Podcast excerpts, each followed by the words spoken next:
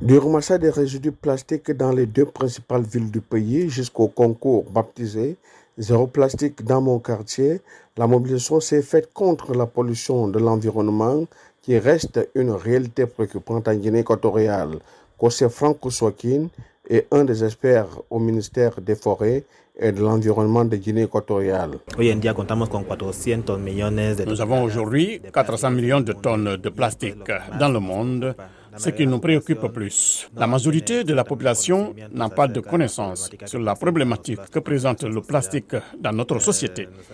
On s'est rendu compte que 43,7% de notre population n'a aucune idée en ce qui concerne l'utilisation, la réduction et le recyclage des plastiques.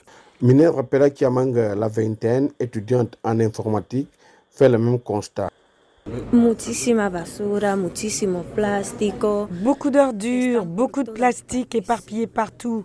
Cela est dû à l'ignorance car beaucoup ne savent pas le danger que représente le plastique.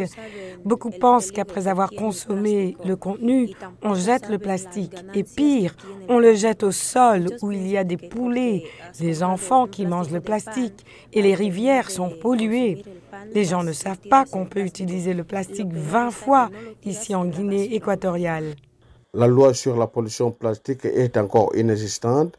Le pays importe des millions d'objets en plastique et en fabrique aussi sur place. Le gouvernement soutenu par l'ONU a lancé une campagne d'action, mais aussi de sensibilisation afin de conscientiser la population sur la protection de l'environnement. Pour pérenniser cette sensibilisation, le PNUD a impliqué la jeunesse dans cette initiative. Betty Wabouanoua est la représentante résistante des Nations Unies à Malabo. La